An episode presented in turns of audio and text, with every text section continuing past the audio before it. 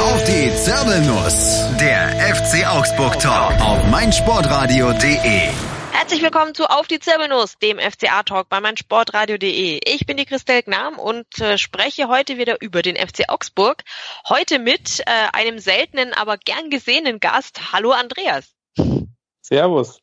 Eigentlich nenne ich dich Andi, ne? Ja. Gut. Der Andi Riedel, den kennt ihr bestimmt ähm, von seinem hervorragenden Blog äh, Rosenau Gazette. Falls ihr die noch nicht lest, tut ihr es jetzt. So. Außerdem, ähm, wie immer an meiner Seite, der gute liebe Stefan Urban. Hallo. Grüßt euch. Ja, ähm, wir haben heute keinen äh, Gastfan zu Gast, was vielleicht auch so ein bisschen dran liegt, wie das letzte Spiel ausgegangen ist. Aus irgendwelchen Gründen haben unsere ähm, Frankfurter Freunde nicht ganz so viel Lust gehabt, ähm, darüber mit uns zu sprechen, beziehungsweise auch man, die meisten keine Zeit. Aber dann sprechen halt wir drei fröhlich drüber, was passiert ist. Ähm, es gibt ja auch sonst einiges über den FCA zu berichten. Ähm, und äh, damit fangen wir jetzt gleich mal an, denn im Vorfeld des Spiels gegen die Eintracht aus Frankfurt habe ich persönlich ja mir ja doch ein bisschen Sorgen gemacht, weil ich das Gefühl hatte, dass ähm, das Personal jetzt nicht ganz so optimal besetzt ist. Andi, ging es dir ähnlich oder hast du gedacht, ach, der Baum, der, der kriegt das hin und wenn er den Platzwart auf Platz stellen muss? Naja, also die, die Ausfälle waren ja schon qualitativ sehr hochwertig. Ähm, Jeffrey äh, ich versuche es erst gar nicht mit dem Nachnamen. Ähm, und Alfred Finn Raubelow und, äh, und Alfred Finn Burgerson sind natürlich äh, bei uns quasi zwei Vizekapitäne und entsprechend auch sportlich mit einem mit einem hohen Wert. Ähm, Raubelau hat bis jetzt diese Saison bis dato bis äh, zur Halbzeit in Köln keine Minute verpasst gehabt. Und äh, ja, Finn Bogerson muss man nichts dazu sagen. Zwei Dreierpacks äh, während der Saison und entsprechend elf Tore bis jetzt. Ähm, es steht für sich und äh, seit äh, beziehungsweise nach André Hahn bis jetzt die, die torgefährlichste Spielzeit überhaupt. Äh, wenn er sich jetzt nicht verletzt hätte, dann äh, ja, wer weiß, wohin das geführt hätte so.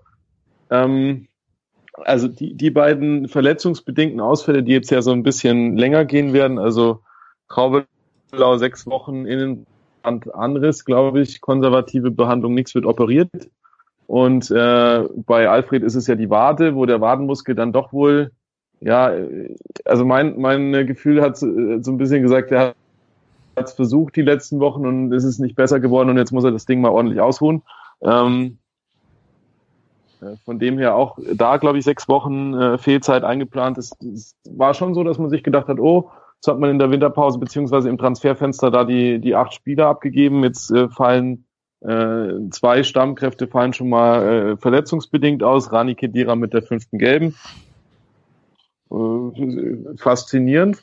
Ähm, wobei man sich, äh, wobei ich mir jetzt bei bei Rauvelau nicht so die Sorgen gemacht habe, weil ich mir gedacht habe, no, Kevin Danso kommt rein, das das wird schon. Äh, der der freut sich, wenn er wieder ein bisschen spielen darf und macht es dann sicher gut. Ähm, vorne im Sturm, Alfred Finn Bogerson ist, glaube ich, nicht zu ersetzen, so in, in der Qualität. Und auch im Mittelfeld, ähm, Rani Kedira hat sich da ja eigentlich so ein bisschen festgespielt. Ähm, eine defensivere ähm, Variante dann, wen er da jetzt reinholen will, das war mir dann nicht so klar. Ähm, er hat es dann mit, mit Jan Moravec ja über 70 Minuten, glaube ich, irgendwie probiert ähm, was auch was auch okay war, aber man merkt natürlich an, an manchen Stellen, dass dann einfach die Spielpraxis fehlt und dass dass das äh, jetzt vor allem Jan Moravec auch ein Spieler war, der bis bis dato ich, ich weiß gar nicht, ob er überhaupt schon gespielt hat die Saison. Also fällt mir jetzt spontan nicht ein. Ähm, ja, da, da zeigt sich dann, ob der, ob dann der zweite Anzug äh, passt und wie da die Qualität ist. Und ähm, war dann doch relativ eindeutig am, am Sonntag, aber klar, ich meine, da macht man sich vorher schon so seine Gedanken. Ja, durchaus. Äh, Stefan, wie ging es dir dabei?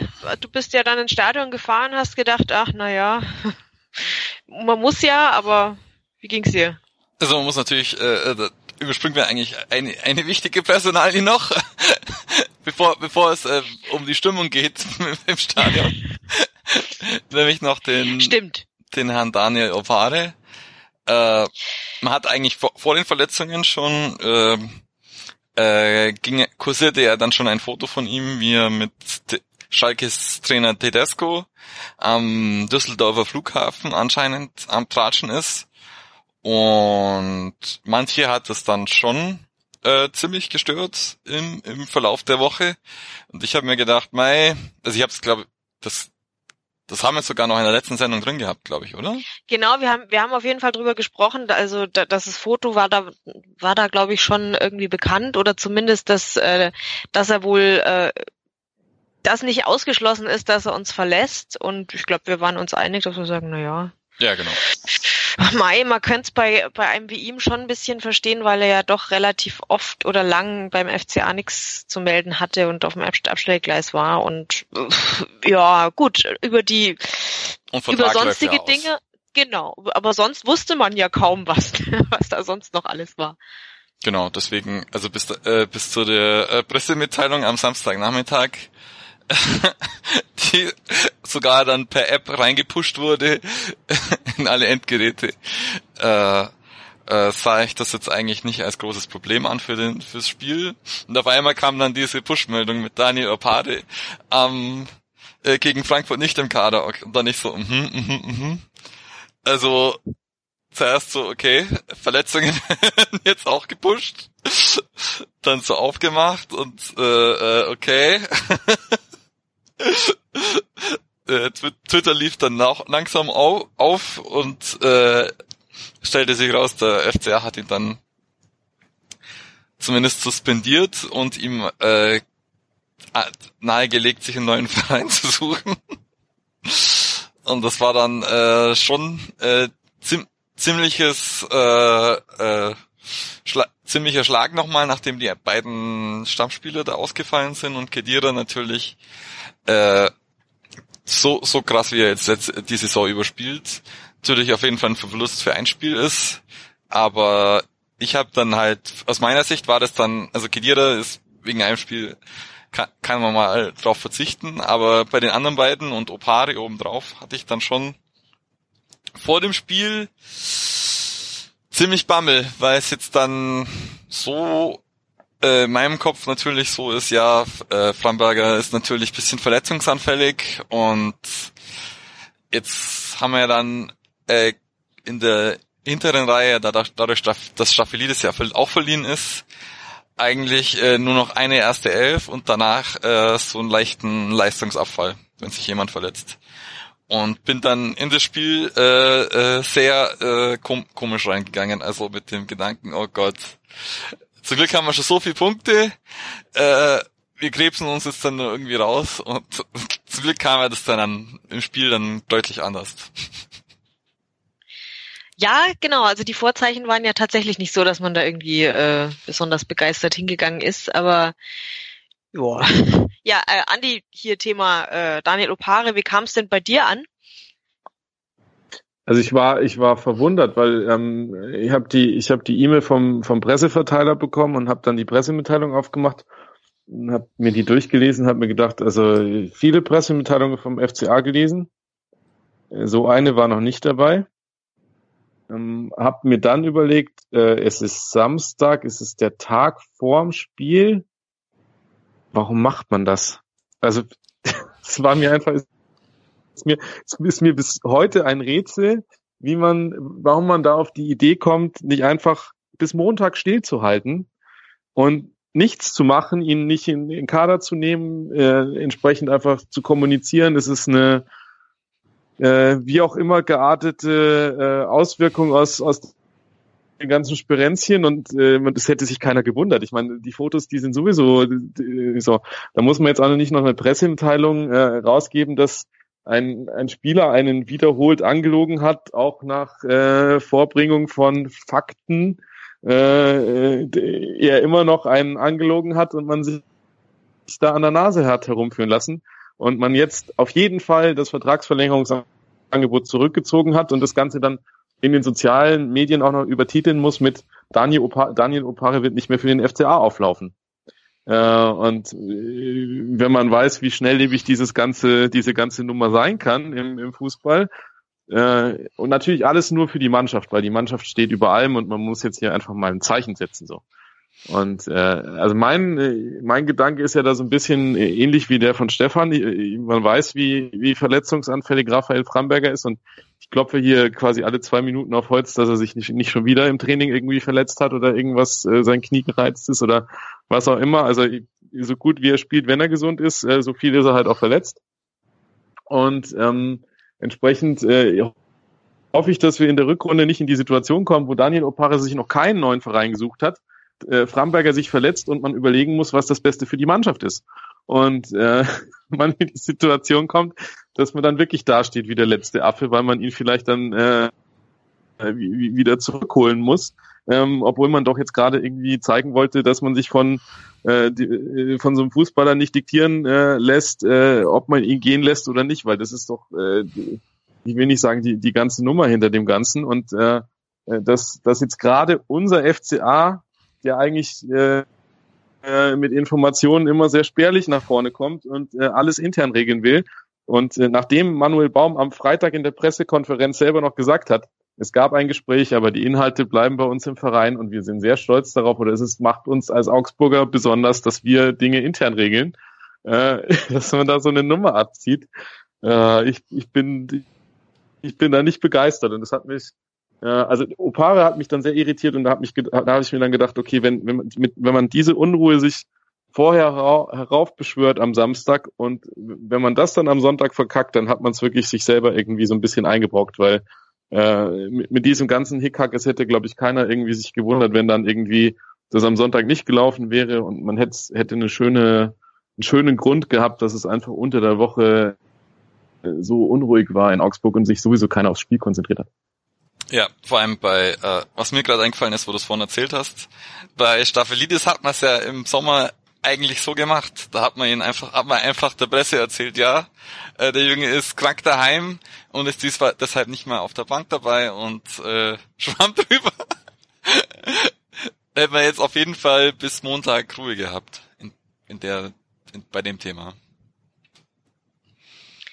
Ja, ihr habt schon recht. Also es ist jetzt, es hat mich schon auch so ein bisschen überrascht, das Ganze drumrum, weil es tatsächlich sehr FCA untypisch ist. Ähm, ja, aber. Und ich, das, das, was mich so ein bisschen bestürzt, ist so, also ich meine, die, die, die schöne Meinung von, von vielen äh, und das Bejubeln dieses ganzen Moves, den, den der FCA da jetzt abgezogen hat, so nach dem Motto, ja, man darf sich von den Fußballern nicht auf den auf der Nase rumtanzen lassen und man darf den Wechsel nicht erzwingen lassen und wie auch immer. Ähm, derweil, äh, ich will nicht sagen, ich hab, bin heute auch wieder über so einen so einen Tweet gestolpert vom vom FCA selber, wo dann wieder äh, ein Foto mit mit äh, Brudis oder Brothers betitelt wurde und äh, man sich denkt, also dieses dieses familiäre Ding und dann und dann kehrt man da seinen Dreck in aller Öffentlichkeit nach draußen und äh, kann da nicht einfach mal stillhalten und und das ordentlich professionell mit dieser Situation umgehen, wo, wobei die Situation ja wirklich eine ganz alltägliche Situation mittlerweile ist. Ähm, ja, ich verstehe ich verstehe es immer noch nicht. Ja, also muss natürlich dazu sagen, also wenn es bloß das mit Schalke gewesen wäre, ist es irgendwie super komisch, weil der Vertrag läuft aus. Schalke darf's ja, also es ist äh, an der Stelle war ja nichts Verbotenes, außer wenn er äh, das nicht in seiner Freizeit gemacht hat, sondern sich da irgendwie ab, abgemeldet hat aus pri privaten Gründen und dann irgendwie gelogen hat. Aber ansonsten äh, muss da irgendwie mehr im, im Argen liegen und das ist dann doch wieder FCA-typisch, dass das zumindest nicht rauskommt.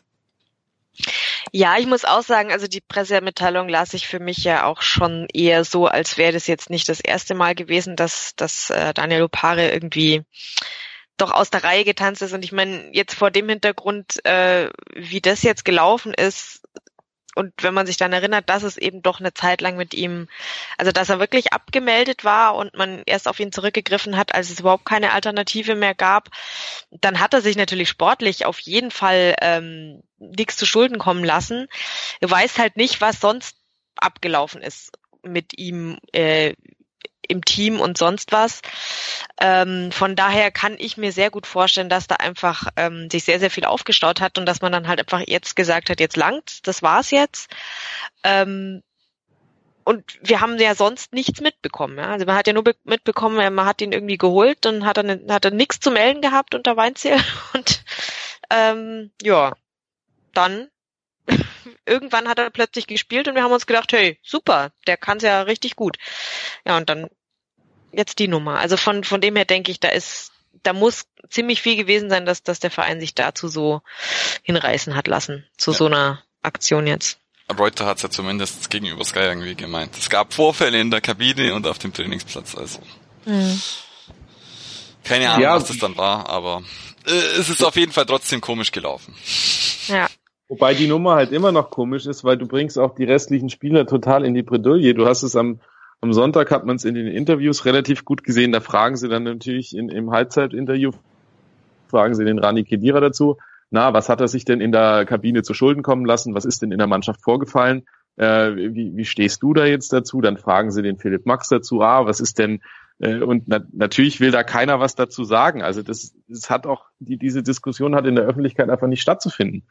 So, äh, weil funktioniert so nicht. Also was in der Kabine passiert, passiert in der Kabine. Und wenn sie dann irgendwie, wenn sie Maßnahmen einleiten wollen, dann sollen sie das tun. Ich, ich habe ja auch gar nichts dagegen, dass da irgendwie jemand irgendwie Konsequenzen zieht. Aber halt nicht öffentlich. Also fertig aus. Ja, ja. Naja, ist jetzt nun mal so gelaufen, fürchte ich. Und ähm, das müssen wir jetzt mal so hinnehmen. Ich hoffe jetzt einfach mal, dass das ähm, das letzte Kapitel von dieser Geschichte war und äh, wünsche dem Daniel Opare trotzdem das aller allerbeste für seine Zukunft. Ich finde jetzt auch, auch von der Voraussetzung her ist es jetzt natürlich nicht die allerbeste, um sich einen neuen Verein zu suchen. Ähm, aber gut, solange es jetzt kein, öffentlich keine Details gibt, schauen wir mal. Also ich drücke ihm auf jeden Fall die Daumen. Und ähm, ja, vielleicht kommen wir dann jetzt langsam mal aufs Spiel. Ähm, aber da sammeln wir uns noch mal kurz. Und äh, dann sind wir gleich wieder für euch da und äh, schauen uns mal an, wie es genau gelaufen ist gegen die Eintracht aus Frankfurt. Gar nicht so schlecht, kleiner Spoiler. Einer der bedeutendsten Sports Awards der Welt. meinsportradio.de begleitet exklusiv die Verleihung des Laureus World Sports Awards 2018. Alles Wissenswerte zu den Nominierten, umfangreiche Hintergrundinformationen und Interviews mit den Preisträgern. Kevin Scheuren berichtet für dich von den Laureus World Sports Awards 2018. Exklusiv auf meinsportradio.de. Abonniere jetzt den Podcast auf meinsportradio.de slash laureus oder in unserer kostenlosen App für iOS und Android. Winter Games, der Olympia-Podcast auf meinsportradio.de. Vom 9. bis 25. Februar berichten Andreas Thies und Malte Asmus täglich von den Olympischen Winterspielen in Pyeongchang. Abonniere jetzt den Podcast und sei immer informiert. Winter Games, die Olympischen Winterspiele auf meinsportradio.de. Ihr hört auf die Zirbelnuss, den FCA-Talk bei meinsportradio.de und wir sprechen jetzt über das Spiel des FCA gegen die Eintracht aus Frankfurt, das letzten Sonntag ähm, jo, 3 zu 0 ausging und ähm, uns aus Augsburger Sicht natürlich ziemlich gut gefallen hat. Wie gut wollen wir jetzt gleich mal besprechen. Ähm, Stefan, du warst im Stadion. Erzähl doch mal ein bisschen. Äh, es war nicht voll. Äh, der, der, das, der Zuschauerschnitt von 27 oder der, äh, der Zuschauerzahl von 27.000 ist sehr stark gestützt durch Dauerkarten, die nicht ins Stadion gekommen sind, weil von den Leuten, die so um mich rumstehen, so dem Dutzend, waren, waren wir glaube ich so zwei, drei von dem üblichen Verdächtigen.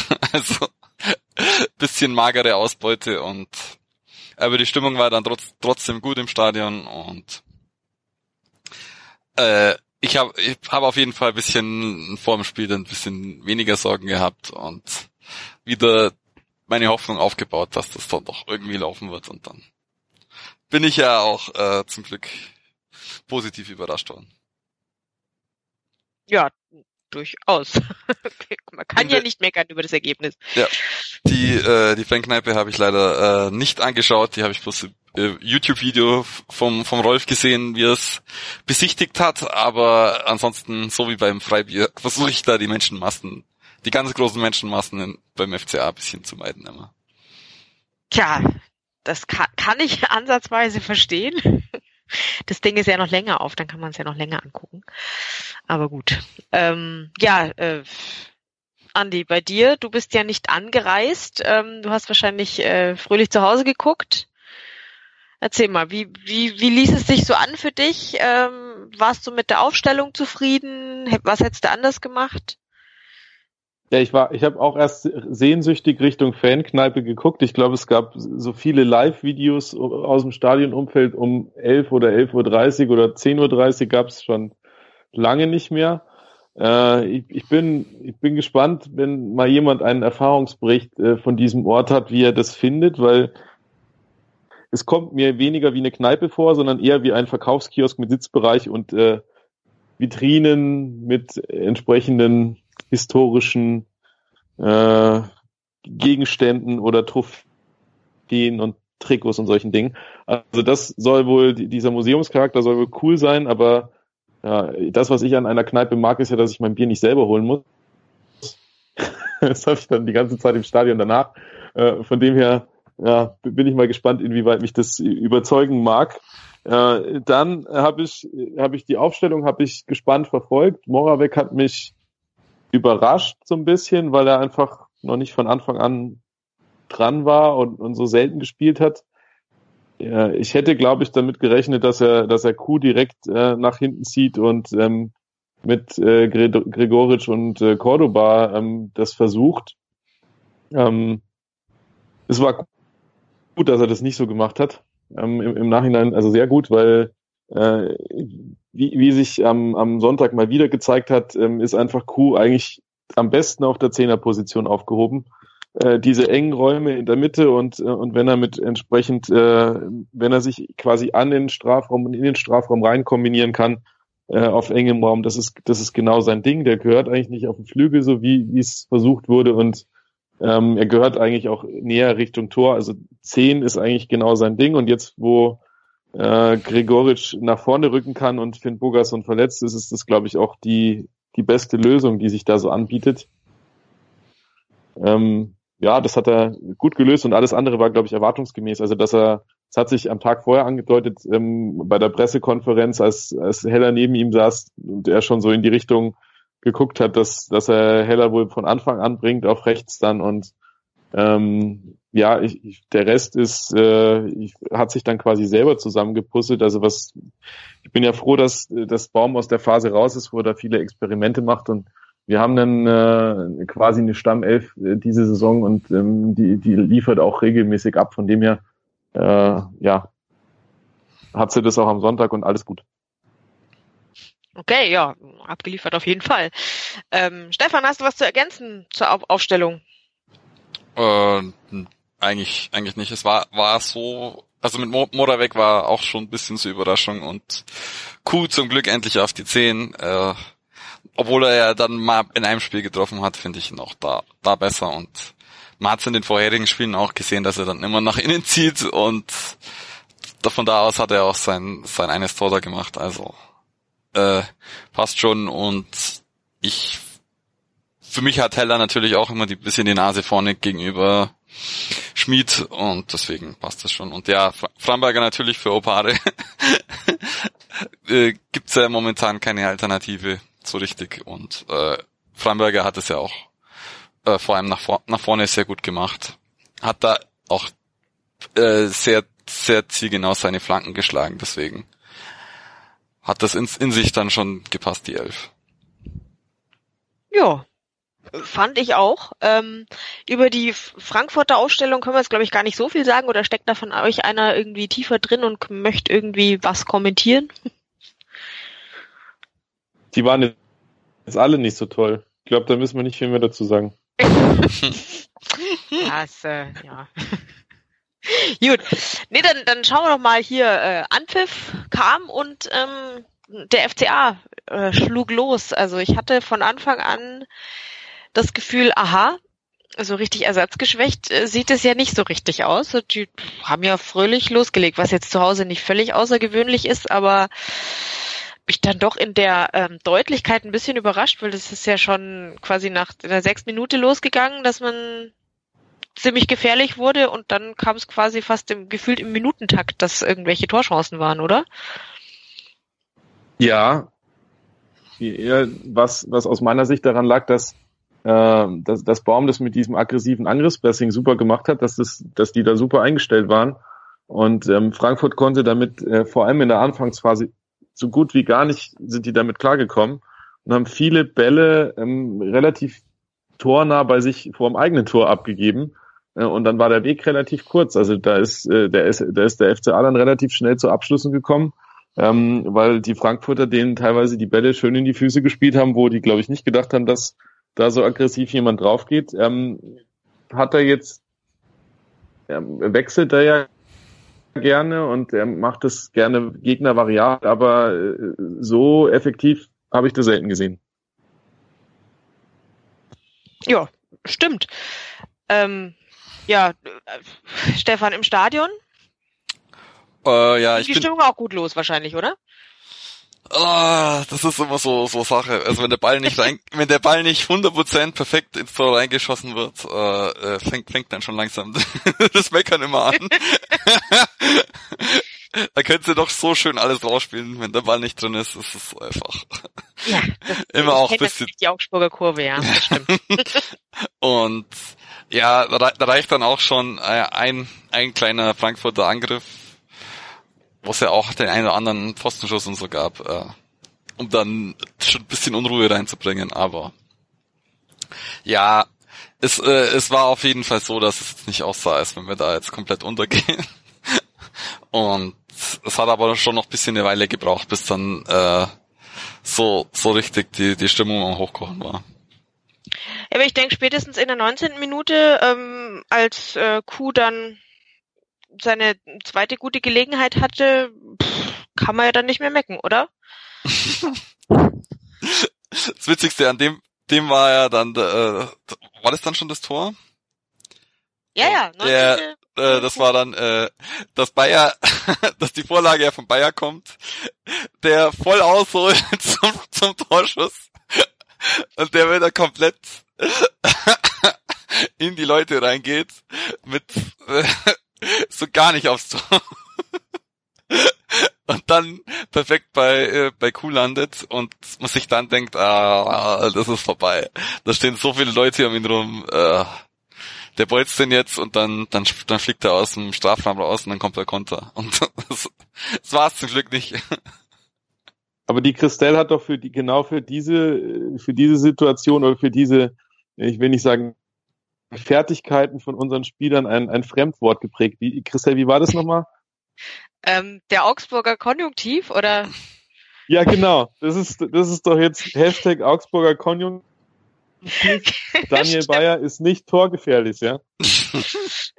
Genau, also in dem Moment, wo, der, wo du denkst, okay, jeder andere hätte jetzt hier echt Torgefahr ausgestrahlt, aber nee, der kam von Bayer. So gefährlich kann er nicht gewesen sein. Sah so aus, war es aber nicht. Eigentlich klar. Also das ist bei, bei Bayer würde ich sagen der Unterschied zwischen zwischen Augsburger Legende und Weltmeister, ja. Also wenn der schießen könnte, wirklich. Und ich glaube, der trainiert das wirklich. Also der, aber es. Oh.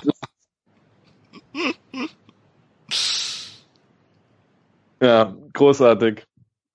Nee, also ich meine, die, die, die ganze, die ganze Anfangsphase, da waren ja, da waren teilweise so, so gute, so gute Offensivbälle von Philipp Max schon wieder dabei, direkt, äh, ich meine, die, die Ecke auf, auf Dansos Kopf relativ früh, äh, wo, er, glaube ich, selber nicht weiß, wie er den äh, vom als Aufsetzer Kopfball übers Tor bekommen hat, äh, tausendprozentige Chance.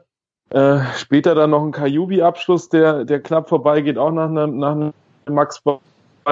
Ähm, ich weiß ja gar nicht, wo du anfangen sollst. Ich, ich fand ja die letzten Spiele, und das, es ging, glaube ich, vielen so, äh, ist offensiv nicht so viel passiert. Also defensiv stand das zwar alles okay und äh, man hat da jetzt nicht viel Gefahr zugelassen, aber offensiv haben sie nicht so die Lösung gefunden. Und jetzt gegen Frankfurt äh, hast, hat man relativ früh gesehen, dass es auch offensiv einen Plan gibt. Vor allem mit diesen langen Diagonalbällen hinter die aufrückenden Außenverteidiger. Und äh, das hat Frankfurt richtig, äh, richtig zerstört. Also die sind damit, mit, auch damit sind sie nicht klargekommen, so. Das stimmt, das stimmt. Ähm, wir müssen jetzt an der Stelle mal ganz kurz äh, einen Break machen. Ähm, ich habe hier gerade ein kleines familiäres äh, Drama im Hintergrund. Ihr hört's vielleicht. ich habe zwei schreiende Kinder hier, um die ich mich kurz kümmern muss. Wir sind gleich wieder für euch da. Kleinen Moment. Sei dein eigener Programmchef. Mit unserer neuen meinsportradio.de App wählst du jetzt zwischen allen Livestreams und Podcasts. Einfach, immer, überall. Hol dir unsere neue App für iOS und Android und bewerte sie jetzt bei Google Play und im App Store von iTunes. Das meinsportradio.de Bundesliga-Tippspiel. Tippe die Spiele der Fußball-Bundesliga und gewinne. Nach Saisonende winkt ein Jahresabo von Elf Freunde oder No Sports. Und jeden Spieltag hast du die Chance auf das aktuelle Heft von Elf Freunde und No Sports plus ein Überraschungsgoodie. Das Bundesliga-Tippspiel auf meinsportradio.de. Mach jetzt mit. Alle Infos und Teilnahmebedingungen findest du auf meinsportradio.de slash Tippspiel. Äh, hier ist wieder auf die Zirbelnuss, der FCA-Podcast auf meinsportradio.de. Äh, die Christel hatte ein bisschen Probleme daheim und äh, ist jetzt dann für den Rest der Sendung nicht mehr dabei, aber wir sind noch zu zweit und können auf jeden Fall das Spiel noch zu Ende besprechen und das tun wir jetzt auch. Ähm, ja, wir waren ja eigentlich sehr zufrieden mit dem, was der FCA so rausgespielt hat. Ich fand es auch, äh, vor allem mal jetzt im Vergleich zu äh, Köln auch gesehen, dass wir die Räume auf den Außenbahnen hatten mit Max und Framberger. Framberger hat die, die Pässe auch wenigstens, wie, im Gegensatz zu Opare, recht gut reingeschlagen. Deswegen war eigentlich immer so ein bisschen Gefahr von uns im Spiel schon drin. Und dazu natürlich... Äh, bisschen die Undiszipliniertheiten von Frankfurt immer wieder, die äh, vorm Strafraum immer wieder kleine Fouls gehabt haben, die uns dann auch gefährliche Freistöße äh, gegeben haben. Deswegen hatten wir ja da eigentlich schon so bis vor äh, bis zum 1 zu 0 auch schon Chancen plus Gegensatz zu denen. Ähm, wir haben es ja schon leicht angesprochen. Wie hast du das 1 zu 0 gesehen, Andi? Also ich habe ich hab bis heute nicht genau verstanden, wie, wie Co an den Ball kommt äh, dass er dann verarbeitet den super und, und bringt den gut in der Ecke unter, äh, flach im Tor. Aber ähm, äh, an sich, äh, ich meine, das ist äh, bei allen schönen Kombinationen vorher war eigentlich das Tor, das war dann so ein bisschen, ich will nicht sagen aus dem Nichts, aber äh, dass er da, dass er da noch zum Ball kommt und so zum Abschluss kommt, das, das war dann nicht die, die, die große kombinatorische Leistung. Du hast es ja schon angesprochen, ich meine, Bayer versucht abzuschließen, aber es gelingt ihm äh, bayerhaft und äh, ja, dass dann quasi der zweite Ball da so landet und äh, dass er den so verwerten kann, das ist eben seine Stärke. Individuelles Ding an der Stelle. 1A und es war auch an der Stelle überfällig, das 1-0. Ähm, und von da aus, äh, ja, haben wir zwar, äh, haben wir dann zwar vielleicht so zehn Minuten weiter nochmal den Druck eben oben gelassen, und dann aber so ein bisschen das Tempo rausgenommen. Ich glaube, das war auch ganz natürlich, weil das vorher schon äh, recht intensiv war und, glaube ich, auf die Dauer auch nicht durchzuhalten. Und entsprechend äh, kam dann das, äh, das Signal auch an der Stelle, dass man das Tempo so ein bisschen rausnimmt, das Pressing so ein bisschen reduziert. Äh, man muss sagen, Frankfurt hat auch da nicht gewusst, was sie, was, was sie machen sollen mit dem Ball. Ähm, damit können sie eigentlich auch nicht so gut. Äh, es hat sich äh, hat Manuel Baum am Tag vorher in der PK schon gesagt, dass Frankfurt mit dem Ball selber eigentlich nicht so gut weiß, was sie damit anfangen sollen. Ja, und das war dann eigentlich genauso der Spielverlauf, wo man hin wollte. Und ähm, man hat dann so ein bisschen auf Konter gedauert und auf, auf die Gegenstöße wieder. Und äh, ist dann aber dann äh, zum zweiten Treffer relativ lange nicht gekommen. Also ich, ich saß dann schon so und habe mir gedacht, okay, das ist jetzt so ein Spiel, äh, ich will nicht sagen wie Hannover in der ersten Saisonhälfte, äh, wo du eine super erste Halbzeit ablieferst oder vielleicht auch äh, gegen Frankfurt dann ein bisschen mehr und am Ende ähm, holst dich dann vielleicht ein, weil du den Deckel nicht drauf bringst. Ähm, und äh, ja, habe dann die ganze Zeit so gewartet, äh, was jetzt noch passiert, weil, weil dieses Spiel so unvollendet war, dann so mit diesem 1-0 relativ lange bis zur ja, 65., 70. so. Ja. Also, äh, Frankfurt hat ja ein bisschen versucht, immer ihr Standardspiel, Weiterball auf, auf Haller und das hat überhaupt nicht funktioniert. Also, äh, Hinteregger nee, hat, hat den eiskalt abgekocht. Was? Der hat, äh, du? Der hat da nichts zugelassen. Sehr humorlos. Und das Einzige, was so ein bisschen funktioniert hat, war, dass ähm, Max und, und Framberger natürlich dadurch, dass sie ein bisschen offensiver gespielt haben, äh, die nicht immer äh, am Flanken haben hindern können, aber bis glaube ich, aber es war glaube ich noch in der ersten Hälfte, wo, wo äh, Chandler dann reinflankt und, und Jovic den an, an den Pfosten nagelt mit dem Kopf, äh, war da eigentlich nicht viel dabei dann von, von Frankfurt. Aber es ist halt dann trotzdem so, auch bei mir im Hinterkopf gewesen, ja, wir führen jetzt 1-0, ist gut, aber wenn wir jetzt nicht das 2-0 schießen, ist halt dann gleich, gleich wieder die Führung weg und deswegen war dann schon ein bisschen Spannung noch im Spiel für uns. Ja. Und dann ging's äh, in die Halbzeit, zum Glück mit dem, mit dem 1 0 noch im Rücken. Und da kam man dann aber dann noch wieder ein bisschen mit Schwung raus und äh, da hat man so ein bisschen dann auch gesehen, äh, warum Manuel Baum, glaube ich, auf Heller setzt, der auch in einigen Szenen dann immer ein bisschen schneller war, immer ein bisschen den anderen, die Gegenspieler auch einfach überlaufen kann im Dribbling und hat den dann, ja, glaube ich, in der 51. dann auf, eigentlich das 2-0 auf dem Fuß und macht's dann nicht. Hast du die, die Szene auch noch im Hinterkopf? Ja, rechts aus dem Strafraum und ist eigentlich frei beim Abschluss und äh, ja gut, das ist, das ist im Moment so ein bisschen das Quäntchen, was, was heller abgeht. Ähm, der hat wirklich, ich meine, er, ist, er kommt aus der Tiefe, hat er, hat er wirklich seinen Geschwindigkeitsvorteil und, und alles, aber im Abschluss fehlt ihm einfach das Quäntchen Glück, dass, dass er da jetzt mal einen versenkt. Äh, ich glaube, er macht sich da gerade selber sehr viel Kopf drum, so klingt's zumindest. Und äh, der Knoten muss jetzt irgendwann platzen, weil eigentlich ist er wirklich die, also jetzt auf äh, auf die gesamte Saison gesehen die beste Alternative, die wir rechts vorne haben und, und hat das ja, sag mal, wenn er, wenn er dann das Tor noch macht, dann wäre das am Samstag ja, ich weiß, am Sonntag ja, ich weiß nicht, was das geworden wäre, dann wäre es noch höher geworden. Also äh, kann man schon noch mal ein Zeichen setzen, aber nächstes Mal. Ja. Und dann äh, kam für mich dann schon so der Gedanke, oh nein. äh, äh, nimmt Kovac Boateng runter und bringt Fabian, der ja letzte Saison, äh, zumindest in der Hin Hinrunde, er brillant aufgespielt hat und auch so ein Grund war, warum sie jetzt recht weit oben dabei waren, die, die Frankfurter in der ersten, in der Hinrunde, sind ja noch deutlich eingebrochen. Ähm, und da hatte ich dann schon ein bisschen Angst, dass jetzt da, dadurch, dass wir dann immer noch das äh, nur, nur 1 zu 0 führen, das recht schnell um, umkippen kann. Hattest du auch das Gefühl oder warst du dir dann zu dem Zeitpunkt schon ziemlich sicher, dass, dass wir das heimschaukeln? Naja, also wenn, wenn Boateng schon, äh, Boateng hatte ja selber keinen guten Tag an dem, an dem Tag und äh, ist eigentlich selber ein Spieler, wo ich, wo ich offensiv schon sage, wenn der seine, seine Tage hat und äh, offensiv vielleicht auch mal selber Akzente setzen kann, äh, gefährlich. Bei Fabian war jetzt der erste Einsatz, glaube ich, nach der langen Verletzung, also wirklich lange Verletzung, er hatte dann auch eine Aktion und das ist dann aber relativ schnell wieder verpufft. Ähm, ich habe aber an der Stelle immer noch nicht gedacht, dass wir das, dass wir das einfach so nach Hause schaukeln, sondern meine Sorge war eher, dass da, keine Ahnung, so ein Jovic-Kopfball nochmal oder irgendwie Haller dann doch und äh, äh, das ganze Spiel abgetaucht, aber dann macht er doch noch irgendwie zwei Buden oder so, dass uns das, dass uns das auf die Füße fällt. Also ich habe das am, am Sonntag relativ lange dann nicht gedacht, dass, dass wir das souverän äh, über die Zeit kriegen oder dass es am Ende dann noch äh, zum Feuerwerk kommt, wie es ja dann gekommen ist. ja, souverän war auf jeden Fall dann das, das kurz darauf folgende 2 zu 0. Äh, ist, ist natürlich dann langsam schon der, der Standard bei uns, dass Kajubi da die Kopfbälle eigentlich sehr entspannt immer runterpflücken kann. Und dann aber Gregor Gregoritsch, äh, möchtest du es beschreiben, wie, wie er den, den reinmacht?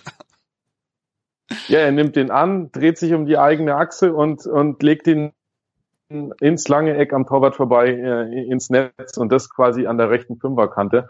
Äh, macht das sauber. Ich meine, die, die Aktion von, von Kajubi, es wird gefährlich, weil, weil Max natürlich unterstützt. Äh, Kajubi entweder den Ball auf Max spielen kann, äh, dann geht der Gegenspieler auf Max, er kann selber den Ball schön, schön rüberlegen zu Gregoritsch. Also äh, da zeigt sich dann wirklich, da hast du im Moment die Qual der Wahl und alle alles, was da offensiv so rumläuft, hat wirklich eine Qualität. Ich kann mich an das nicht erinnern, dass wir das schon mal hatten, so beim FCA. Ja, ja vor allem so, wie, wie Gregoritsch den annimmt und dann abschließt. Äh, ich, wir haben recht wenige Spieler äh, die, die Klasse gehabt. Vielleicht ein Raul Bobadilla noch, aber Äh, bei dem sah naja. es dann auch nie so rund aus, wie es und und äh, natürlich wie bei, Gre wie bei Gregoritsch. Also na, ich will jetzt, ich muss an der Stelle widersprechen. Bei Raul Bobadilla sah das viel runder aus. Aber es war quasi eine eher kugelförmige Bewegung. ähm, äh, wobei, wo, wobei, wenn du zu dem Zeitpunkt, wenn dich jemand gefragt hätte, ob der aufregendste Offensivspieler des Tages an diesem, zu diesem Zeitpunkt schon auf dem Feld steht, äh, hättest du wahrscheinlich gesagt ja. Und äh, du hättest dich getäuscht. Äh, weil ähm, Manuel Baum dann ja, ich, ich will nicht sagen, äh, äh, den Wechsel, den er dann gemacht hat, nee, äh, dass er, dass er, der war vorher sogar schon. Der war vorher, der mal, war mit auf dem Platz. Die, die Brillanz ist quasi auf den Platz gekommen und dann hat's gescheppert. Und äh, das ist, glaube ich, also diesen Wechsel, äh, ich meine, was hast du, was hast du dir gedacht, als er Moravec runternimmt und Richter bringt? Ja, es ist dann Beim Stand von 1-0. ja gut, also dadurch, dass Q zumindest äh, recht viel zu, also im Endeffekt fast die Aufstellung, die du, die wir eigentlich erwartet hatten. Q auf die 6, Gregoritsch auf die 10 und dann eigentlich eher Cordoba auf die, die Stürmer, Mittelstürmerposition. Aber dass er dann Richter bringt als, als Mittelstürmer, äh, äh, Touché, zieh meinen Hut. ähm, ich war auf jeden Fall auch in dem Moment, wo er dann draufkommt, trotzdem heiß und hatte dann auch so, so immer so ein bisschen Auge noch auf ihn, äh, in der Hoffnung, dass, dass er vielleicht irgendwie Glück hat und dann der Ball noch irgendwie zu ihm kommt, wenn er genau richtig frei steht, weil ihn keiner erwartet. Und haben wir noch ein bisschen warten müssen. Aktion, die, die erste Aktion, die er dann hatte, die war ja nicht, als er freistand. Da waren irgendwie drei, drei Gegenspieler drumherum und er ist trotzdem zum Abschluss gekommen. Und du hast dir schon gedacht, so, also ich mir zumindest, boah, Junge, du hast gerade echt Eier. also du hast, du hast echt Bock heute. Also äh, da führst du dann 2-0 und äh, du gehst gegen drei Frankfurter ins Dribbling und willst denen jetzt noch eins reinsimmeln. Das kann ja heute noch was werden. und äh, ja, äh, als, als er dann, als er dann wenig später mit dem, quasi mit dem Ball auf den 16er gehen konnte und da, äh, ich will nicht sagen, dieser, dieser eine Schritt rein, äh, wie soll man den nennen? Robbenesk, äh, äh, als er den dann quasi macht, gut, dann schlänzt er ihn nicht hoch ins lange Eck, sondern äh, drückt ihn, äh, drückt ihn sehr humorlos ins, ins kurze Eck unten in die Ecke rein. äh, und dann macht Marco Richter sein erstes Bundesligator äh, auf eine, ja, sehr inspirierende Art und Weise, so kann man das sagen, nach dieser Woche. Ja. Ähm, ja, das war doch, äh, ich will nicht sagen, das, äh, die, die Kirsche auf der Sahne, wie man so schön sagt. Ja. Also, äh, also ist auf jeden Fall kein, kein so, so typisches Tor für, für einen jungen Spieler, den man noch am Ende reinwirft, der es dann irgendwie bei einem Eckball oder einer, einem Freistoß dann noch irgendwie den reindrückt im, im Gewimmel, sondern schon sehr gekonnt. Äh, man, man sieht, wie er äh, so viele Tore dann in der, in der U23 schießen konnte. Der weiß, wo das Tor steht und hat dann auch so ein bisschen den, den Riecher und den Fuß dafür, dass er den, den so macht. Und also meine Reaktion war wirklich äh, zuerst Jubel und dann liefen mir aber dann wirklich die, die Tränen runter, weil es halt einfach äh, das, das ist, worauf man halt sehr lange als FCA-Fan halt warten musste. Dass ein Spieler aus der eigenen Jugend äh, da, da reinkommt und das Tor macht. Also Kevin Danzo hat ja davor, davor schon eins gemacht. Ich habe mir auch riesig für ihn gefreut, aber das das, das war nochmal noch mal eine Schippe obendrauf für mich, das Tor von Marco Richter, emotional. Ja, also, also was für eine Nummer. Und jetzt, wenn, wenn du überlegst, dass der, äh, jetzt, jetzt kann man spekulieren, aber ob er im Kader gestanden hätte, wenn äh, G nicht äh, in, in Darmstadt gelandet wäre und äh, Erik Tommy nach Stuttgart gegangen wäre und ob das alles so gekommen wäre. Ich, ich wage mal zu zweifeln so an der Stelle. Und Philipp äh, Burgerson fit ist. Äh, ja, gut, das ist jetzt mal die, ich meine, dass da irgendjemand vielleicht von der Bank kommt und nochmal Entlastung bringt, okay. Ähm, aber er hat natürlich jetzt deutlich, also jetzt in der Rückrunde, jetzt so wie, wie es im Kader im Moment aussieht, äh, hat er natürlich alle Chancen in den nächsten Spielen Minuten über Minuten sammeln zu können äh, und wirklich nachlegen zu können. Und gut, ich verstehe die Leute, die jetzt sagen, komm, der muss jetzt sofort von Anfang an und äh, Marco zeigt es uns, aber das ist, das ist, glaube ich, das muss er gar nicht. Also die, die erste Elf, die ist so gut, ja, und wenn die Spiele sich dann so entwickeln wie am, am, am Sonntag, dann kann der einfach kommen ohne Druck, äh, beziehungsweise ohne Druck, es stand 1-0, ja. Also ich, äh, ich finde es immer noch, ich finde diesen Wechsel, also Baum da Richter reinzuwerfen, überleg dir mal, das, das geht noch schief, ja. Äh, ich, ich möchte es nicht hören am nächsten Tag. Ja. Das Geschimpfe, das ja. Gekrattel von, von, äh, vom, vom typischen Augsburger so, boah, ja, vor allem, du hast, so, äh, du hast noch den, den recht bulligen Cordoba, der, der sich dann noch in die, die Zweikämpfe voreinschmeißen äh, kann. Und Ach, den, du kannst Goiko Katscha bringen oder was auch immer, irgendwas, irgendwas Inspiriertes tun. Und der, der, der junge Marco Richter, der ist halt auch mit 1,76 noch bisschen, bisschen schmächtiger und auch kein bulliger Bombardier-Typ. Also, äh, wo du Eric Tommy nennst. Also das war der einzige Gedanke, den ich, den ich noch so bei der Heimfahrt hatte. Äh, die Vorstellung, wenn jetzt Eric Tommy äh, noch, noch im Kader gewesen wäre, dass du eventuell mit, mit äh, am Ende mit vier, vier Spielern aus der Jugend auf dem Feld äh, das zu Ende spielst, hätte es vielleicht noch geiler gemacht, aber im Endeffekt war es schon so, so mit drei, mit drei Spielern am Ende schon, schon richtig geil. Und einer macht's Tor. Ja, also ich, ich, man muss jetzt an der Stelle muss man schon erwähnen, dass Eric Tommy jetzt für einen Trainer spielt, der auf jeden Fall genau für solche Einwechslungen und inspirierten äh, Dinge bekannt ist und das versprüht in seinem Tun. in der Schwabenmetropole. Ja, Aber gut. das wird nicht lang andauern, weil wenn der VfB dann abgestiegen ist, dann äh, holen wir ihn zurück. oh Mann. Ja, das will ich nicht beschreien. Ja, auf jeden Fall. Äh, Marco Richter, super. Jetzt hat äh, Kevin Danzo hat ein Tor geschossen, Marco Richter hat ein Tor geschossen. Raphael Flamberger hatte wenigstens letzte Saison gegen Gladbach oder Wolfsburg, glaube ich, äh, eine Torvorlage. Also nicht nur, dass er die Spieler bringt, sondern äh, sind teilweise dann auch wirkliche Stützen oder eben dann jetzt wie Marco Richter halt äh, äh, gu gu gute guter Joker noch hinten raus. Also Touché, also und natürlich auch in der in der Summe an der Spieler, die die die Manuel Baum bringt.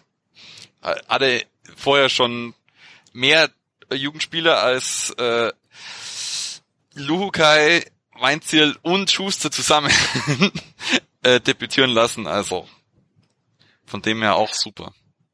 Ja, wobei, ich meine, das ist, also Weinziel und Luhukai jetzt mal außen vor, ja.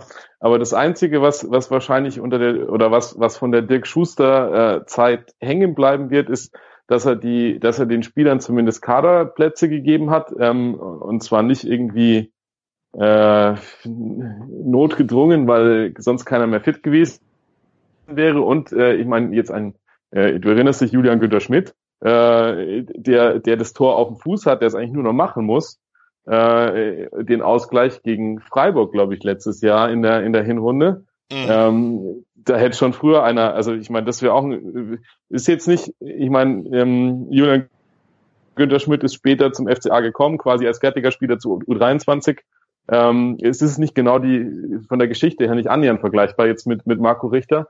Ähm, aber es wäre natürlich auch ein Ding gewesen, so, wo, wo alles steil gegangen wäre.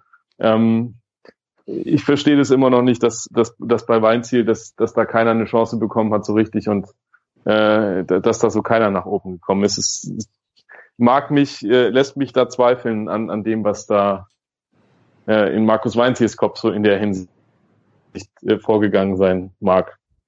Ja, das, das ist auf jeden Fall auch ein großer Unterschied zwischen Manuel Baum und Markus Weinzel. Also vor allem auch die Art und Weise des Wechsels. Also äh, bei Markus Weinzel wäre, äh, glaube ich, bei dem bei dem Spielstand vielleicht höchstens dann, wenn es 2-0 steht, vielleicht Marco Richter noch gekommen, hinten raus in der 80. oder so. Oder in der, in der 88. Und äh, weil Weinzel ja auch viel später wechselt und dann auch viel, viel konservativer. Also dann vielleicht beim 1 zu 0 den noch nach Hause schaukeln und so weiter. Und, und also die, die Grundidee hinter dem Wechsel ist äh, schon, schon sehr eigen für, für einen Manuel Baum, finde ich. Ja, aber das ist, ich will nicht sagen, ist, äh, man muss, man muss jetzt, glaube ich, an der Stelle muss man auch fair sein. Äh, jetzt, ähm, er hat ja so eigene Anwandlungen. Jetzt zum Beispiel letztes Jahr in der Rückrunde gegen die Bayern, wo wir äh, geklatscht worden sind, wo er sehr viele Jugendspieler reingeworfen hat, die äh, teilweise von Anfang an Tim Rieder und was auch immer ähm, die Chance bekommen haben und nicht wirklich gut aussahen. Also klar, ich meine, gegen Bayern tust du dich an einem guten Tag schon schwer. Äh, wenn du dann das erste Mal das hast mit der Atmosphäre und dem Druck, dann wird schwierig, aber ähm, er probiert's halt. Also der Versuch ist es auf jeden Fall wert so. Und das sollten wir uns alle bei aller Krattelei dann an manchen Stellen, äh, sollten wir uns da manchmal auf die Zunge beißen. Ja. Und das tun wir jetzt auch. Bis gleich. Hallo, hier ist Benny Hövedes und ich höre meinsportradio.de. Hören, was andere denken auf meinsportradio.de. Mein Lieblingspodcast auf meinsportradio.de. Hallo, hier ist Kevin Scheuren vom Bundesliga Special. Zu jedem Spieltag bringen dich meine Gäste und ich auf den neuesten Stand rund um alle 18 Vereine der Bundesliga. Alle neun Spiele werden besprochen. Tipps, Theorien und Meinungen nur für euch. Wenn euch gefällt, was wir machen, dann hinterlasst uns bei iTunes eine Rezension. Am liebsten natürlich 5 Sterne. Dir gefällt, was du hörst? Dann rezensiere unsere Sendungen jetzt auf iTunes und gib ihnen 5 Sterne. Da sind wir wieder bei Auf die Zirbelnuss, der FCA-Talk auf meinsportradio.de. Der FC Augsburg äh, gewinnt 3 zu 0 gegen die Eintracht aus Frankfurt und mit Jugendspielern im Gepäck, drei Spieler auch gleichzeitig auf dem Feld, äh, eigentlich auch schon so die Grundidee, die, die ein Klaus Hoffmann ja auch in, in, immer wieder in seinen Reden bringt. Sieht die, die Zukunft für den FCA jetzt super rosig aus? Andi, oder was meinst du? Du wirst jetzt wirklich Klaus Hoffmann hier ins Spiel bringen. okay, das nicht unbedingt, aber vielleicht mal den Kader zumindest. Ja, natürlich sieht die Zukunft äh, sehr, sehr hoffnungsvoll aus. Also ich will nicht sagen 31 Punkte zu diesem Zeitpunkt. Äh, es sind wie viele Punkte auf den HSV? 14, glaube ich. 14 Punkte auf den HSV. Äh, wir haben schon drüber, beziehungsweise ich habe heute schon drüber spekuliert mit dem Kollegen, dass wir am Wochenende es schaffen können, dass wir doppelt so viele Punkte haben wie der HSV. ähm, also quasi Freitagabend. Äh, und äh, das, ist, das fühlt sich gut an. Ich glaube, wir haben mit dem Abstieg äh, dieses Jahr nichts zu tun. Das äh, kann man, glaube ich, äh, kann man langsam die Bescheidenheit ablegen. Kann man natürlich jetzt weiter die, die Kelle vor sich hertragen. Oh, 40 Punkte, 40 Punkte. Aber äh, das letzte Mal, dass jemand 40 Punkte gebraucht hat, ich kann mich nicht erinnern, wann das war. Und äh, die, die da unten stellen sich jetzt dieses Jahr nicht so an, als ob es dieses Jahr der Fall wäre. ähm, also da äh, hat Köln einfach viel zu wenig gepunktet bis jetzt und äh, die anderen geben sich jetzt auch nicht so die große Mühe. Ähm, von dem her, ja, kann's, kann man nach vorne gucken und kann einfach gucken, was, was dieses Jahr jetzt frisch weg von der Leber, was da noch möglich ist. Und dann kann man natürlich frech werden. Also äh, wenn man sich die Abstände nach oben anguckt, es sind vier Punkte auf Platz zwei. Äh, ja. So ungefähr. Ja, zwei Spiele. Ähm, äh, man müsste jetzt nachgucken, aber ich würde, ich würde jetzt mal frech behaupten, so nah war die Champions League zu diesem Saisonzeitpunkt noch nie. Und ähm, ja, äh, kommen wir zurück zu, zu, äh, zum Investor Hoffmann. Äh, es muss ja auch Kohle wieder zurückfließen. Von dem her brauchen wir auf jeden Fall ein paar Champion, Champions League Millionen. Ähm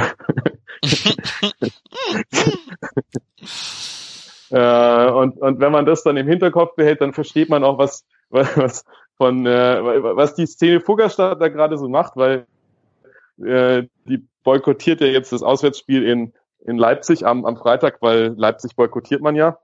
Äh, und äh, dann wird das Montagsspiel in Dortmund boykottiert, weil ja, Montagsspiele boykottiert man ja auch. Äh, sei jetzt mal, kann man sich jetzt die Frage stellen, ob, ob, die, ob Boykotte so viel bringen und ob das auffällt, wenn äh, drei Viertel der Süd vielleicht leer sind in, in Dortmund, wenn der Gästeblock auch nicht so äh, toll bestückt ist. Äh, gut, sei jetzt mal dahingestellt. Ähm, aber ich glaube, die sparen alle schon. Also die sparen für sechs äh, Spiele Europa nächstes Jahr mehr. Also drei äh, Auswärtsfahrten, die sie sich irgendwo äh, quasi aus dem Ultrasäckel rauspressen müssen. Und äh, ja, ich kann es nachvollziehen. Also ich ja, habe auch Bock. Ja, vor allem, vor allem Freitag und Montag. Äh, also Freitag müsste es ja dann frei nehmen und beim Montagsspiel musste er eigentlich zwei Tage frei nehmen. Das muss nicht nur Geld sparen, sondern auch Urlaub. Ja, und am Ende brauchst du drei Urlaubstage für, für die langen Wochenenden, wenn du ja dann nicht, nicht mal mehr lange Wochenenden machen kannst, weil wenn du Dienstag, Mittwoch Champions League spielst, dann wird's halt mit langen Wochenenden echt schwierig. ja, und vor allem, vor allem Leipzig ist ja jetzt dann auch sechs Punkte eigentlich. Und Dortmund. In Sachen Champions League. Also ja, äh, se sechs Punkte Spiele im Sinne von, äh, wenn du da gewinnst, bist du ja dann gleich drei Punkte wieder dran. Jeweils. Und ja. Ja, aber jetzt, jetzt mal, ich meine, das, das liegt uns ja. Also Gegner, die wir in der Vorrunde schon besiegt haben, jetzt in der Rückrunde auch besiegen. Äh, mal kurz überlegen, wir haben ja gegen Leipzig in der Vorrunde. Ach ja.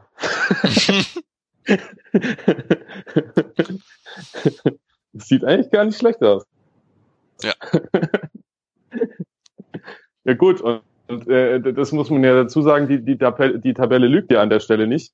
Ähm, die Abstände sind so eng, weil sich jetzt auch Leipzig und Dortmund äh, nicht so präsentiert hätten, als ob man da groß Respekt dieses Jahr haben sollte. Also äh, ich will nicht sagen, äh,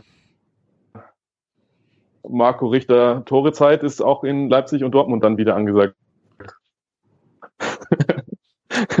ja, das muss man dann sehen. Also ich, äh, ich, ich bin auch der Meinung, dass es auf jeden Fall noch kein, kein Startelfdebüt gibt außer die äh, verletzten Lage verschlimmert sich nochmal dramatisch, aber ähm, denk, denke auf jeden Fall ähm, ist auch gut, glaube ich, für, für Cordoba, dass er jetzt auch ein bisschen Druck noch bekommt zusätzlich, dass er nicht nur äh, da sich darauf verlassen kann, dass er mal eingewechselt wird, sondern dass er jetzt auch im Training nochmal ordentlich Gas geben muss, dass er überhaupt äh, da noch sein, sein Joker-Einsatz bekommt, weil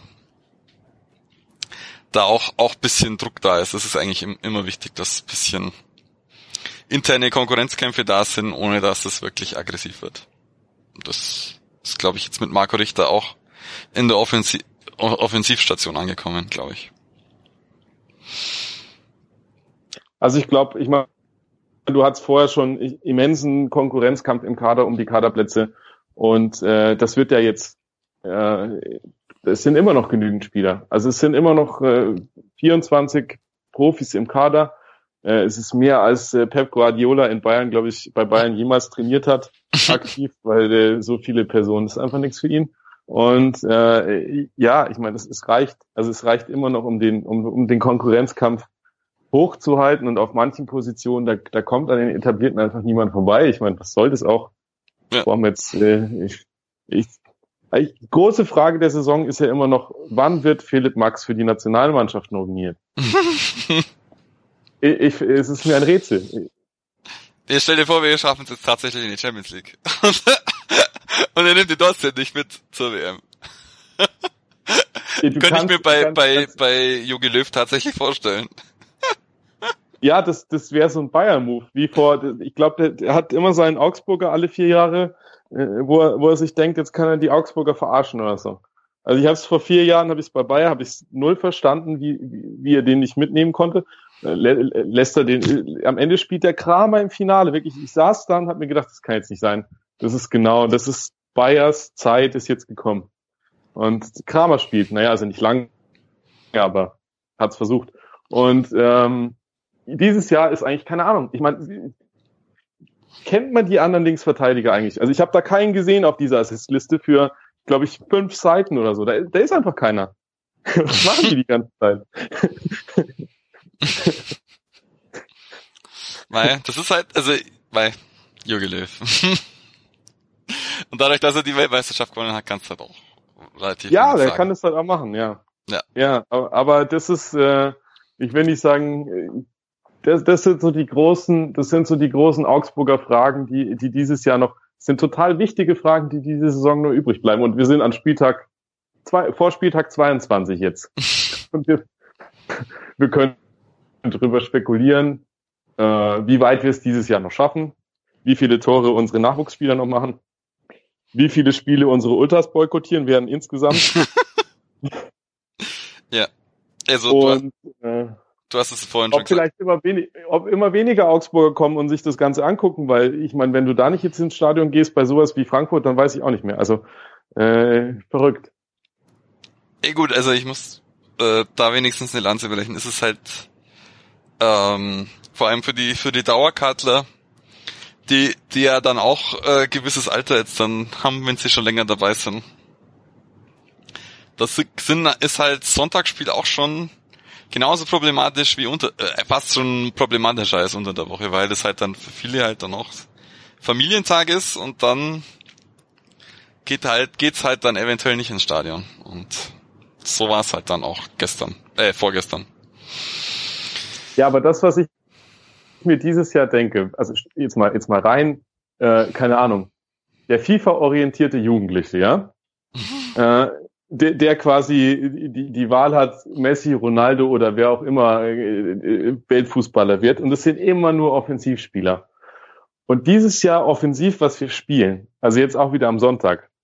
Ich meine, das Grigoritsch-Tor hatten wir, das Richter-Tor hatten wir, äh, keine Ahnung, was, was an Spielzügen über lange Bälle, wirklich präzise auf den Kopf von Max und wir immer.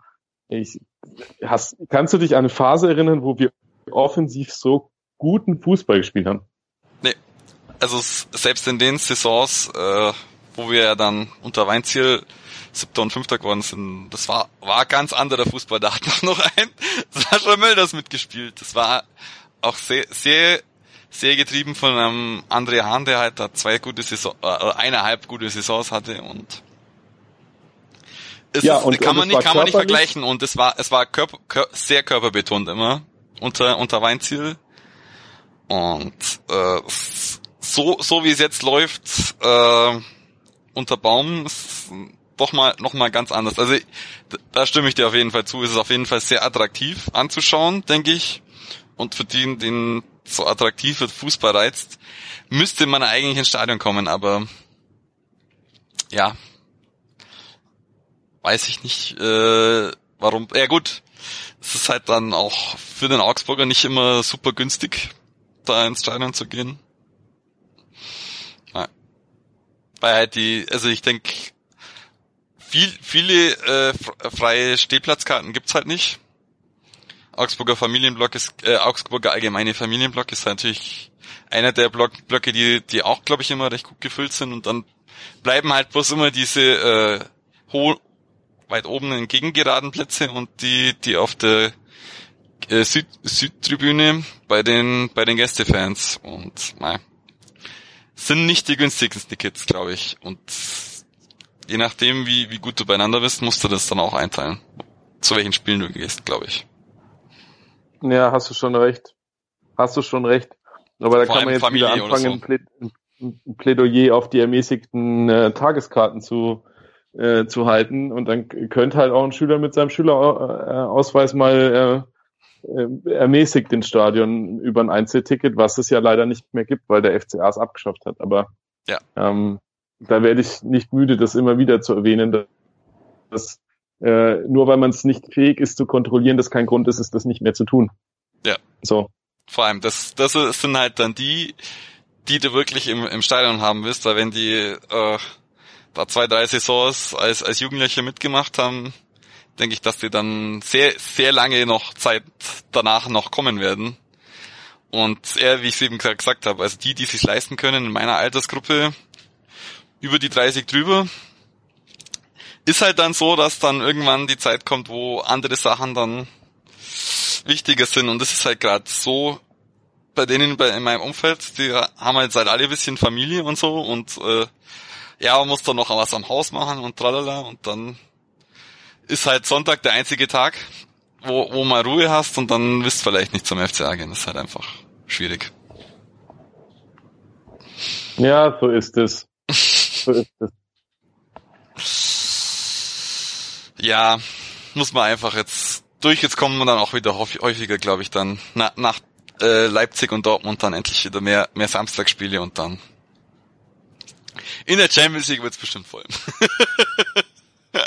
ja gut, Stuttgart ist auch nochmal Sonntag. Also es sind jetzt schon Randspiele. Ne? Stuttgart zu Hause ist auch nochmal Sonntag dann. Und äh, dann kommen, glaube ich, dann ist wieder mehr Samstag so. Ja.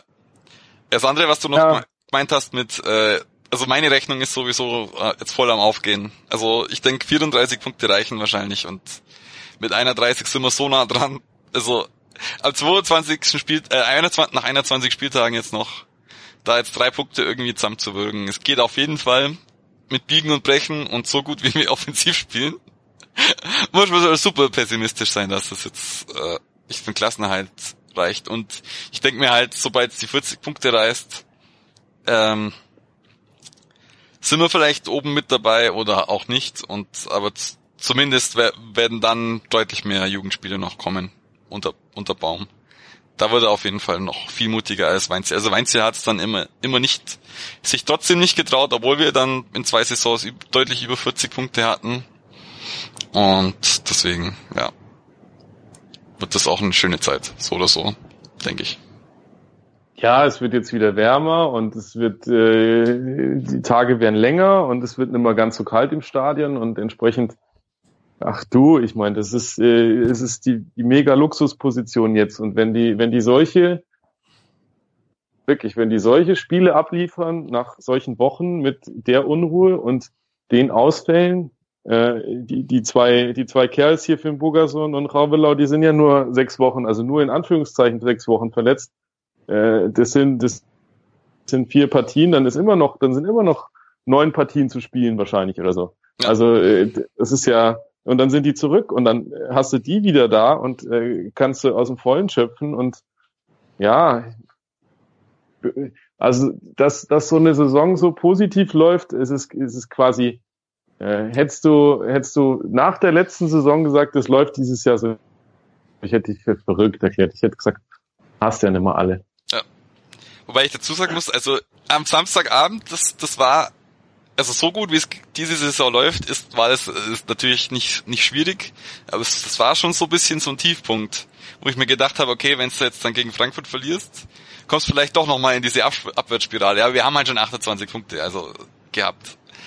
Es wäre wär dann trotzdem nicht passiert, aber äh, es war jetzt der einzige Moment bis auf den, den, die, den Zeitpunkt vor dem ersten Spieltag. Oder den ersten zwei Spieltagen, ja, Niederlage gegen Hamburg auch noch, aber äh, war, läuft die Saison einfach super. Also, denk, wir können uns. Ja gut, ich meine, das ist, das ist jetzt, ich, ich finde, das ist aber auch das, was, was, was der Baum letztens gesagt hat. Da holst du vier Punkte aus den ersten drei Spielen der Rückrunde, ja. Gewinnst du gegen den HSV, gut, äh, sah es jetzt nicht super aus. Äh, verlierst du gegen Gladbach und holst den Punkt in Köln gegen Kölner, die wirklich Oberwasser hatten bis, bis ganz oben so wo du echt gedacht hast, also äh, musst du dich warm anziehen in Köln, weil die einfach Form hatten so. Und äh, dann fängt äh, fallen zwei Spieler aus und dann fängt schon fängt schon das große Muffensausen an und man denkt sich so, also ich meine, äh, auch da wieder, man muss eigentlich jetzt jetzt kann man mal langsam anfangen. Ich meine, der hat letztes Jahr hat er uns vom Abstieg bewahrt, der liebe Manuel Baum, äh, am, am Ende noch und die vor allem, weil er es geschafft hat, dass dass die wirklich an die Schmerzgrenze gegangen sind, kämpferisch in den letzten Spielen gegen äh, Dortmund und Hoffenheim. Und äh, dieses Jahr, also immer wenn, beziehungsweise ist jetzt äh, gerade in so Situationen, wenn du eigentlich denkst, äh, äh, weißt du nicht, da kann, kann jetzt kann auch mal ein schlechtes Spiel kommen oder wer jetzt irgendwie, der kommt auf jeden Fall an die Mannschaft ran und der ist da, es geht ihm nicht verloren. Also ähm, ich, ich glaube, der, der hat mittlerweile das, das nötige Selbstbewusstsein, dann auch entsprechend äh, Entscheidungen zu treffen und dann so einen Wechsel zu machen, wie jetzt Marco Richter reinzuwerfen und ja, es klappt halt auch. Also der hat, glaube ich, wirklich gerade Topform. Ja. Hoffen wir, dass es so bleibt. ähm, Andi, wie kann man dich auf Social Media Kanälen am besten erreichen? Oh, man kann mich erreichen auf äh, Twitter, at Andy Riedel und äh, dann natürlich über den Blog, die Rosenau-Gazette, also www.rosenau-gazette.de und äh, da findet man auch eine Kontaktmöglichkeit. Super. Äh, die Kristall ist leider nicht mehr dabei, aber ich sag trotzdem, man kann sie auf Twitter unter @cristaldo1907 erreichen und ihr ganz viel Kraft wünschen. Ähm, mich kann man auf Twitter unter @obster erreichen. Die Zirbelnuss könnt ihr unter @msrzirbelnuss auf Twitter erreichen. Dürft ihr auf jeden Fall gerne auch Fragen und Wünsche und Kritik loswerden. Wir freuen uns immer über Feedback und es gibt auch eine Facebook-Seite von Auf die Zirbelnuss. Könnt ihr auch äh, gerne was draufschreiben. Wir freuen uns und freuen uns hoffentlich, dass wir nächste Saison, äh, nächst, nächste Woche dann drüber sprechen, wie wir jetzt, was wir dann in der Champions League alles machen und bis dann. Hören, was andere denken. meinsportradio.de. Like it auf Facebook slash meinsportradio.